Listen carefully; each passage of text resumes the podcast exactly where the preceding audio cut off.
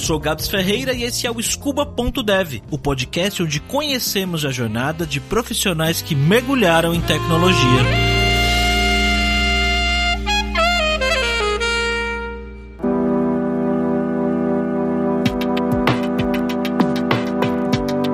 Bruna se formou em Relações Internacionais e ela trabalhou em uma empresa onde ajudava desenvolvedores a sair do Brasil e também o processo contrário, ajudava gringos, pessoas de fora a virem trabalhar aqui. Todo o processo de visto, documentação, aquela burocracia chata sabe? Depois de um tempo trabalhando com isso, a Bruna se viu pensando: Poxa, por que, que eu não sou uma dessas pessoas indo para fora? Por que, que a minha carreira não é diferente? Ela sentiu uma falta de propósito no que ela fazia. E então ela começou a se questionar e resolveu mudar.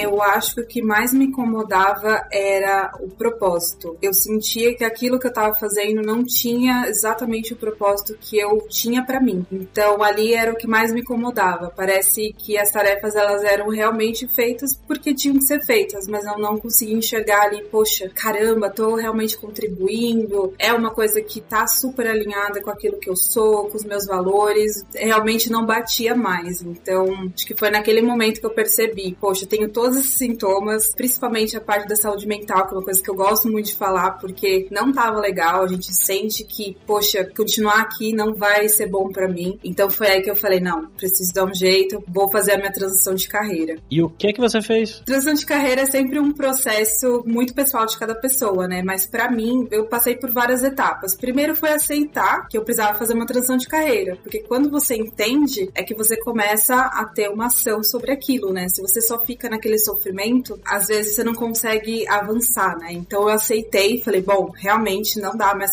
pra ficar, e agora, né? O que, que eu faço? Então eu comecei a pensar em maneiras e comecei a me autoconhecer de novo, porque nesse processo de profissão, escolha de carreira, faculdade, a gente acaba se perdendo um pouco. Então, o primeiro passo, assim, até de dica que eu dou é você se autoconhecer. Então, buscar o tipo de autoconhecimento que você quiser, né? O pessoal gosta às vezes de astrologia, busca curso, coach, enfim, o que funciona para você. Porque nesse processo você se reconecta, às vezes com a sua criança, com aquilo que você gostava de fazer quando você era mais novo. O que, que você pensa de você quando você ficar mais velho? Poxa, o que, que eu quero estar tá fazendo? O que, que eu quero ter ali, né? Então eu passei por esse processo e comecei a reconectar com memórias afetivas de computador, de jogos, e aí foi aí que eu falei, bom, tá ali, né? Deixa eu continuar essa jornada que parece fazer sentido. E aí o segundo ponto foi o planejamento. Então, poxa, eu tô aqui nessa empresa.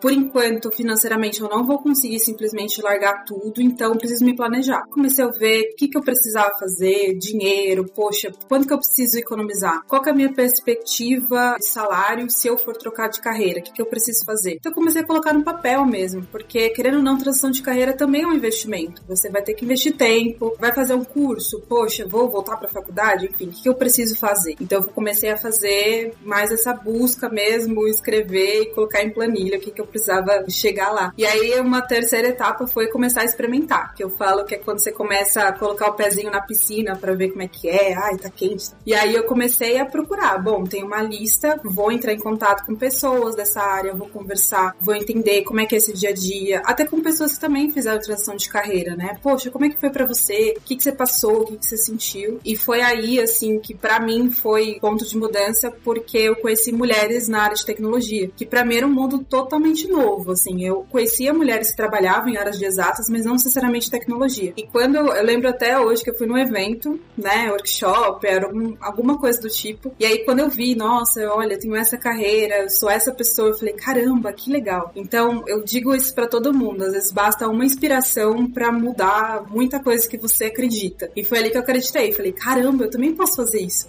Que legal, né? E aí eu comecei já, falei, não, agora já experimentei, né, coloquei o pezinho ali, aquilo faz sentido. E aí eu falo que é onde a gente requer muita coragem, que é se jogar, é mergulhar. Talvez a piscina não esteja tão quentinha assim, mas a gente tem que ir. Então, eu mergulhei de cabeça, né? Eu realmente comecei a me movimentar para essa área de tecnologia. E aí, por coincidência, o bootcamp da Reprograma estava aberto, estava com inscrições abertas. Aí eu me inscrevi e falei: é a minha oportunidade, tá aqui se der certo, é isso que eu preciso fazer e deu certo.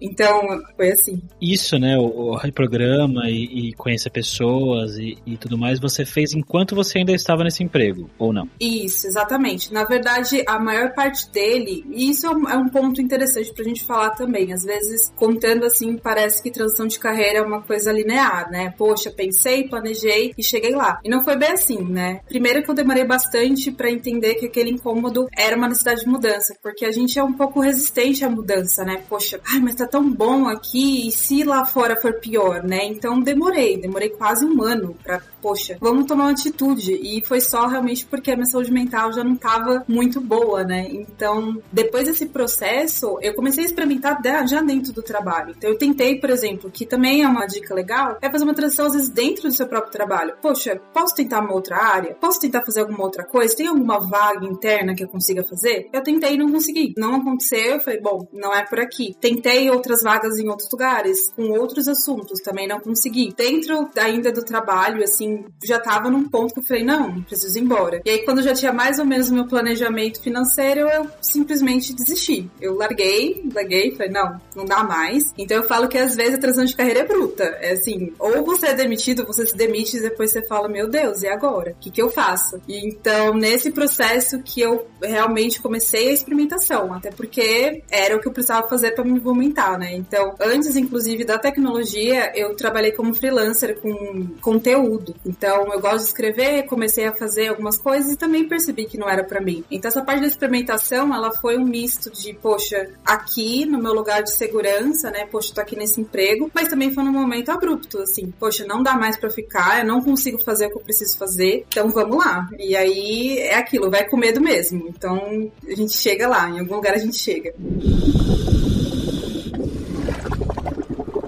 E qual foi o momento que você falou assim, não, beleza, eu vou sair desse emprego aqui mesmo e vou mergulhar de cabeças? Acho que foi no momento que eu percebi aquele lugar não me pertencia mais. Aquela sensação de que qualquer outro lugar vai ser muito melhor do que aquilo que eu tô fazendo hoje. E muita sensação de que o tempo tava passando, então você fica, poxa, o tempo tá passando, será que vale a pena continuar presa nesse medo, esse medo de não dar certo, essa insegurança? Não vale, porque a gente não tá ficando sempre mais jovem, né? Então eu falo que, pô, vai começar alguma coisa agora, né? Tem muita gente que tá fazendo transição de carreira com 30, 40 anos, fala, poxa, mas agora vou fazer isso? Eu falo, se você não fizer, os anos vão continuar passando. Então você vai ter 45, você vai ter 50. E aí? Melhor fazer agora. Eu falei, eu fico feliz hoje que eu descobri isso no momento que eu podia fazer isso, então eu só fiz. Então foi aquela sensação realmente de pular. Eu preciso pular, eu preciso viver isso. Se não der certo, eu tenho uma história para contar.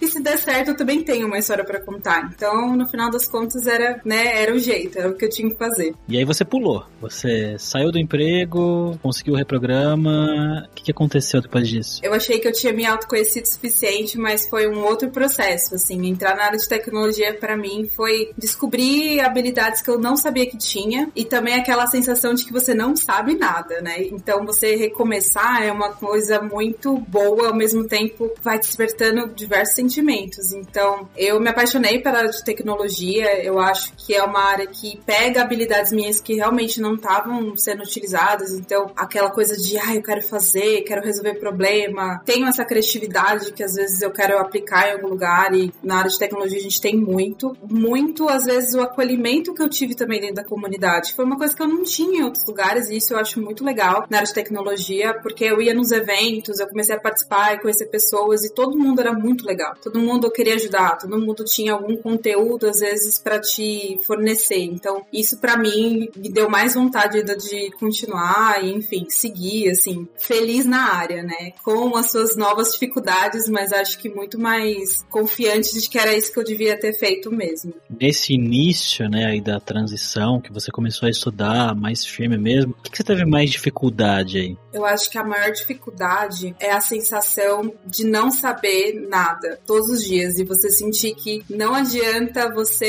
só estudar, que você precisa de fato deixar que o tempo role. Até hoje, às vezes, a gente tem dificuldade, né? Tem muita coisa acontecendo, muita tecnologia, muita novidade, e às vezes a gente acha que, poxa, vou gastar o final de semana, vou estudar pra caramba e eu vou conseguir entender. E não é verdade. É, nossa cabeça funciona de formas diferentes, a gente aprende de formas diferentes, então ter essa sensação, simplesmente não saber, é uma coisa angustiante, né? Ninguém gosta de. Eu falo que ninguém gosta de ser ignorante, né? Todo mundo quer saber coisas. Então, quando você se percebe, fala, eu vou ser ignorante mesmo, eu não vou saber nada, tá tudo bem, você já fica um pouco mais aliviado. Mas nessa transição foi uma coisa assim, que aperta, né? Que incomoda. Tem uma frase, eu não lembro de quem que é agora que eu vi esses dias, acho que eu vi de alguém no Twitter. Pra ser bom em uma coisa, você tem que aceitar o fato de que você vai ser muito ruim nela durante muito tempo. É exatamente isso. Isso é muito comum, esse sentimento de não saber as coisas, né? De pessoas de TI, tanto que a galera fala muito de síndrome de impostor, né? Porque é muita coisa para saber, né? E até você, principalmente nesse início, até você conseguir ter uma visão geral de como as coisas funcionam, demora até naquele estralo, né? De você falar, ah, então é isso. Ah, então é isso. É para isso que serve isso. Ah, o que é o back-end, o front-end, onde que as coisas se encaixam, né? Leva um tempo mesmo e, e é normal. Mas aí, Bruna, você começou então, né, essa transição, começou estudando reprograma, sofreu, se sentiu ignorante. Mas e aí? O que, que você sentia nesse momento? Você pensou em algum momento que foi um erro? Que você deveria voltar e fazer o que você fazia antes ou algo do tipo? Eu acho que a gente sempre tem momentos dentro da tecnologia que a gente fala, caramba, quero existir. Ah, não sirvo para isso. Principalmente eu falo como mulher, né? A gente aprende que a gente não é para aquele lugar. E às vezes a gente gente está em lugares que a gente está desafiando isso. Então, logo depois da reprograma, eu já consegui meu primeiro emprego, então foi uma coisa muito rápida. E aí, estando no mercado de trabalho, eu já entrei naquela realidade masculina, né? Por assim dizer. E a gente às vezes não quer pensar sobre isso. A gente fala, poxa, não, a gente é igual, a gente tá aqui aprendendo. Mas a gente percebe que nem sempre é um lugar tão acolhedor, então a gente tem momentos de dúvida mesmo. Poxa, será que é isso que eu devia estar fazendo? Será que isso realmente vale a pena? Mas aí eu paro e penso que isso acontece em qualquer qualquer profissão. A gente tem os momentos de dificuldade, a gente tem os momentos que a gente se questiona muito. Mas aí eu me apegava a por que, que eu fiz a transição de carreira, por que, que eu fiz todo esse processo, por que, que eu me joguei. E eu via o propósito, eu ainda vejo o propósito na tecnologia, então por isso que eu tô aqui. E aí eu já, ah, beleza, então bora continuar. E aí o seu código funcionava, você já se sentia a pessoa mais incrível do universo. Meu Deus, já, já tá tudo certo. Então eu sei que essas fases existem, né? Então hoje eu já tô um pouco mais, poxa, eu sei que vai acontecer, tá tudo bem. A gente se agarra no que a gente acredita e segue em frente. E você mencionou aí que logo depois do reprograma você já conseguiu a sua primeira oportunidade. Como é que foi esse processo para conseguir esse primeiro emprego em tecnologia?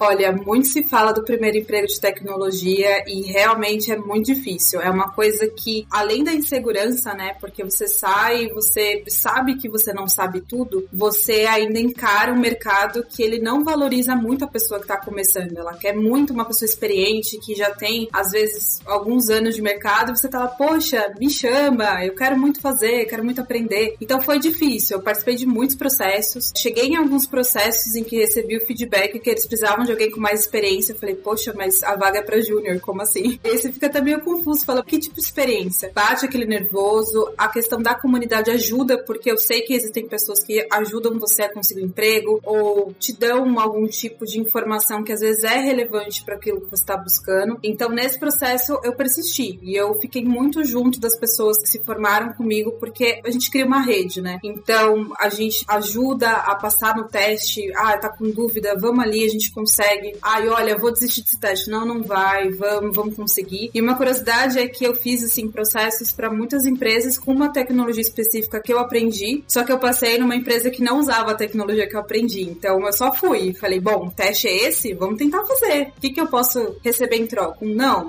ah, já tenho vários, então tudo bem. Então eu, a gente vai se aliviando e vai tentando. Uma hora a gente consegue. E eu digo que eu fiquei, eu me sinto muito grata porque tudo que eu precisava era uma oportunidade. Eu sabia que eu tinha capacidade, então eu só precisava de um sim, não precisava de 20. E aí quando eu consegui esse sim, eu falei, bom, agora eu sei que as coisas vão ficar um pouco mais tranquilas e hoje eu vejo que sim, realmente olhando as pessoas que estão estão começando e eu aqui já tô numa posição que já tenho um pouco mais de experiência, dá para perceber de fato, era só isso, era só isso que inclusive as pessoas júnior precisam, só de um sim.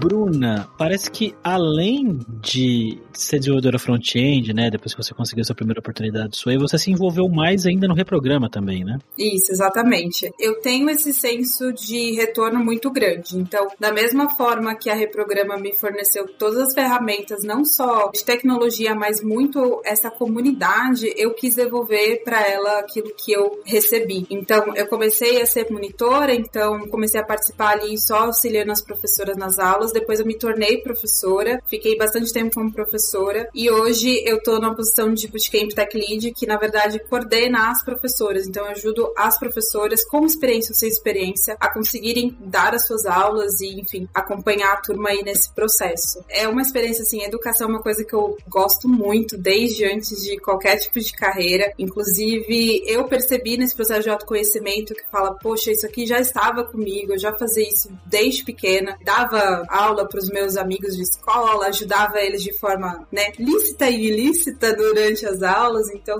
eu já estava envolvida com isso, mas a gente acaba perdendo algumas coisas. E quando eu resgatei isso, eu falei, bom, isso também é parte do meu propósito. Então, dentro de uma empresa, eu ajudo, eu ensino aquela pessoa que está ali precisando de ajuda, também forneço essa ajuda. E na reprograma eu consigo devolver para a comunidade o, o apoio que eu recebi. E às vezes não é só técnico, né? É a questão da inspiração também poxa, olha, gente, vocês conseguem. Hoje eu tô aqui, eu também passei pelas mesmas coisas que vocês passaram. É cria uma empatia, né? Quando a gente passa pelas mesmas coisas, a gente consegue ter é, muito mais jeito para ensinar, para passar conhecimento, né? Porque a gente lembra de como a gente era. Às vezes a gente vai crescendo na carreira e a gente fica com aquela dificuldade. Poxa, como é que eu falo esse assunto complexo para uma pessoa que nunca viu isso? E essa oportunidade de ensinar caramba, você aprende muito. Então, na verdade, entrei na Reprograma aprendi algumas coisas, mas como professora eu aprendi muito mais. Acho que foi como se fosse um outro bootcamp na minha vida até hoje é, porque são assuntos, são perguntas que te intrigam, são coisas no meio da aula, né, que a gente fala, poxa, código não funcionou, gente, e agora? E aí você fica naquela situação constrangedora, que você fala, que legal, né? E aí você tem que ser aquele jogo de cintura, aquela flexibilidade, o jeito que você comunica. Então, nossa, é um aprendizado contínuo, assim, é uma coisa apaixonante, inclusive. Eu sempre estimulo as minhas alunas e as pessoas a ensinarem. Você nunca sabe pouco para ensinar. Então, você não precisa ser um especialista numa linguagem específica para ensinar um ponto específico sobre ele. Então, não espere esse momento. Até o especialista começou de algum lugar, né? Ele começou ensinando alguma coisa para alguém. Então, se joga, mostra o que, que você sabe. Nunca é mínimo, né? Por exemplo, eu me inspiro muito nas pessoas de tecnologia que elas contribuem com conteúdo. E aí as pessoas falam, poxa, mas tem tanta gente, né, agora fazendo conteúdo, por que, que eu vou fazer? Porque você é diferente, você tem uma vivência diferente e às vezes você vai explicar de um jeito que eu não vou conseguir explicar. Então o Gabs explica de um jeito, eu explico de outro, e aí no contexto alguém vai ver aquilo e falar: que legal, poxa, você me ajudou. E é isso que vale, é essa sensação de contribuição mesmo que faltava na minha vida antes da transição de carreira e hoje eu tenho, assim, em várias partes dela. Então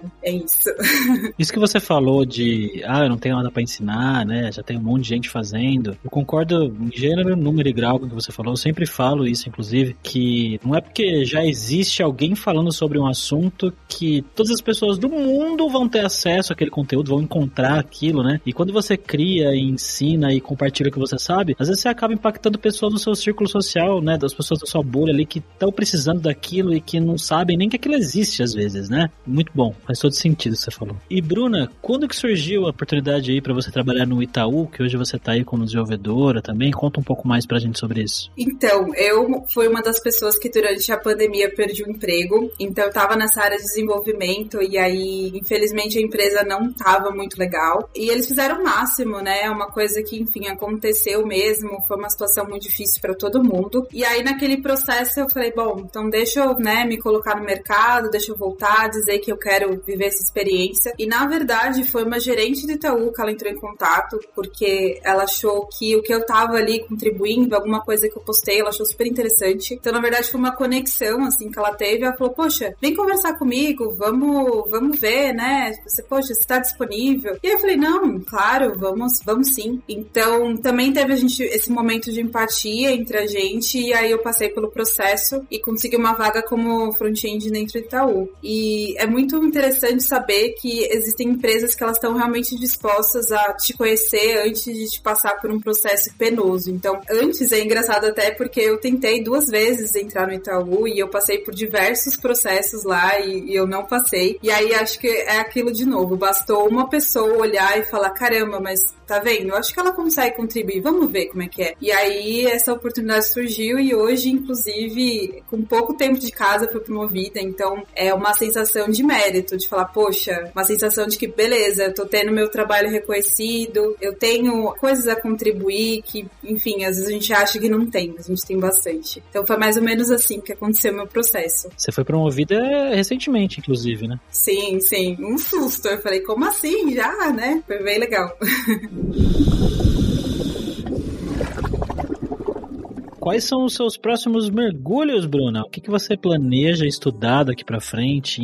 Onde você planeja se aprofundar nos seus estudos, no conteúdo? Eu, nesse momento, eu quero muito focar numa produção de conteúdo. Eu acho que já cheguei num, num momento que eu posso contribuir bastante com o conhecimento que eu tenho. Não só da parte técnica, né? Que eu trabalho bastante com Angular, por exemplo. Eu sei que muita gente fala super sobre Angular e às vezes é legal falar sobre, se aprofundar, enfim, tentar entender mais sobre sobre esse mercado, sobre essa tecnologia, mas acho que eu consigo contribuir bastante também falando sobre a transição de carreira, falando sobre saúde mental, como que a gente consegue alimentar isso dentro da área de tecnologia, que às vezes é uma coisa que agora eu vejo falando mais, mas no começo o pessoal não falava tanto. Então, meio que dá esse propósito para as pessoas de ouvir, de parar e nem sempre focar tanto na parte de tecnologia. Minha vontade hoje é continuar contribuindo com a educação, continuar contribuindo para comunidade e trazer assuntos assim que a gente precisa também ter a nossa atenção, né? Não necessariamente técnica. E que dica que você dá para as mulheres que estão vendo a gente aqui agora, que tem essa vontade de mudar de área, de repente entrar em tecnologia e tem receios às vezes com relação à idade, receios com relação a ser uma área que tem muito mais homem do que mulher e outros receios que mulheres têm aí nesse mundão? Eu diria principalmente para as mulheres que pensam na transição de carreira, né? Muitas delas estão estão em áreas muito diferentes ela já tem algum tempo, né, desenvolvimento dentro de alguma profissão. Quando você pensa na transição de carreira, às vezes você pensa, poxa, eu vou largar tudo para começar do zero. E o que eu tenho a dizer é que você não começa do zero. A gente tem que quebrar um pouco essa ideia de começar do zero, porque você não matou a sua carreira, você não matou quem você é, você não vai sumir com as decisões que você tomou. Na verdade, isso vai ser seu grande diferencial. Hoje o mercado olha para tudo aquilo que você viveu com um carinho muito grande. Então, eu, depois que eu me entendi nessa transição, eu vi quais eram as minhas qualidades, eu percebi, caramba, não, não existe isso em outras pessoas que estão concorrendo aos mesmos cargos que eu. Ou não existe isso nas empresas e elas estão buscando. Então, se joga, olha para você, vê o que, que você já tem ali, porque é isso que vai ser a sua força para fazer a sua transição de carreira tanto para tecnologia quanto para qualquer lugar que você queira. Então, não existe um processo perfeito, existe o processo dentro da sua realidade também e muito de você ter uma inspiração, mas eu digo que não é para ter um espelho, é você olhar as pessoas, né, as mulheres ali, mas não se comparar. Não falar, poxa, ela fez isso, isso, isso, eu vou fazer também. Não, se inspira. Tenha esse acolhimento com a sua própria história, né? Use ela, use ela porque ela é muito preciosa para tecnologia e para qualquer outra carreira que você seguir. Isso aí que você falou realmente é verdade. Eu já até falei isso com algumas outras pessoas aqui também no, no Dev, essa questão de começar do zero, né? A gente não é quase do zero. Eu imagino que tem habilidades que você aprendeu, momentos que você passou na sua carreira antes de trabalhar com tecnologia que ajudaram você a estar onde você está hoje e também te ajudam no dia a dia do trabalho hoje, não é mesmo? Não, com certeza. Inclusive, eu estava vendo uma pesquisa esses dias que falava que, na verdade, dentro de uma empresa, as pessoas elas são mais demitidas pelas suas soft skills, né, que eles chamam, do que necessariamente pelas skills técnicas. Então, a gente enxerga isso no dia a dia. Não adianta uma pessoa ser super técnica, falar difícil, saber muito sobre uma determinada tecnologia se ela não sabe se comunicar com o cliente, se ela não sabe mandar um e-mail, se ela não sabe se comportar em equipe. E isso é uma coisa que eu aprendi muito na consultoria. Nossa, era e-mail, era cliente, era uma flexibilidade de pessoas diferentes. Então, quando eu cheguei na tecnologia e eu, sei lá, puxei a primeira dele, todo mundo falou: caramba, poxa, que legal, você tem que expor atitude, você se comunica bem. Eu fiquei, nossa, mas não é assim? Não é normal? Então é, é isso, é você descobrir até que são coisas que são valorizadas e que não é todo mundo que tem. Então, por isso que eu digo, poxa, você tem muito mais do que você imagina. A parte técnica você aprende. Agora, tudo que você tem é seu. Muito legal a história da Bruna, né, jovem? Assim como a Bruna, eu também consegui encontrar o meu propósito dentro da área e eu falo por experiência própria que fez muita diferença na minha vida mesmo, assim, no dia a dia, sabe, do trabalho. Posso dizer que eu sou muito mais feliz hoje fazendo o que eu faço depois que eu também saí da vida corporativa. Acho muito, muito legal mesmo ver pessoas que conseguem se encontrar de uma maneira tão certa como a Bruna conseguiu. E fica aí o recado final, né? Essa última parte que a gente conversou aí, que as habilidades de grandes devs e pessoas de tecnologia hoje em dia que fazem você se destacar, muitas vezes acabam sendo o que a gente chama de soft skills, né? Conversação, comunicação em geral. Então, é bom aprender as tecnologias, mas bora ir atrás também de comunicar, de conversar, de conhecer gente. E se você gostou desse episódio, afinal você está ouvindo até aqui agora, eu falando aqui no seu ouvido, eu espero que você possa avaliar a gente lá no iTunes, dar cinco estrelas pro podcast, deixar um comentário nas redes e compartilhar com todo mundo que vai se inspirar com a história da Bruna também. Eu te vejo no próximo Scuba Dev. Tchau, jovem!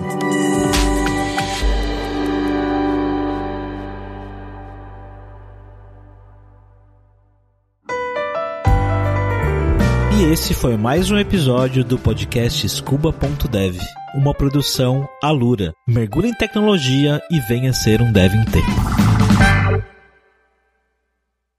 Este podcast foi editado por Radiofobia, podcast e multimídia.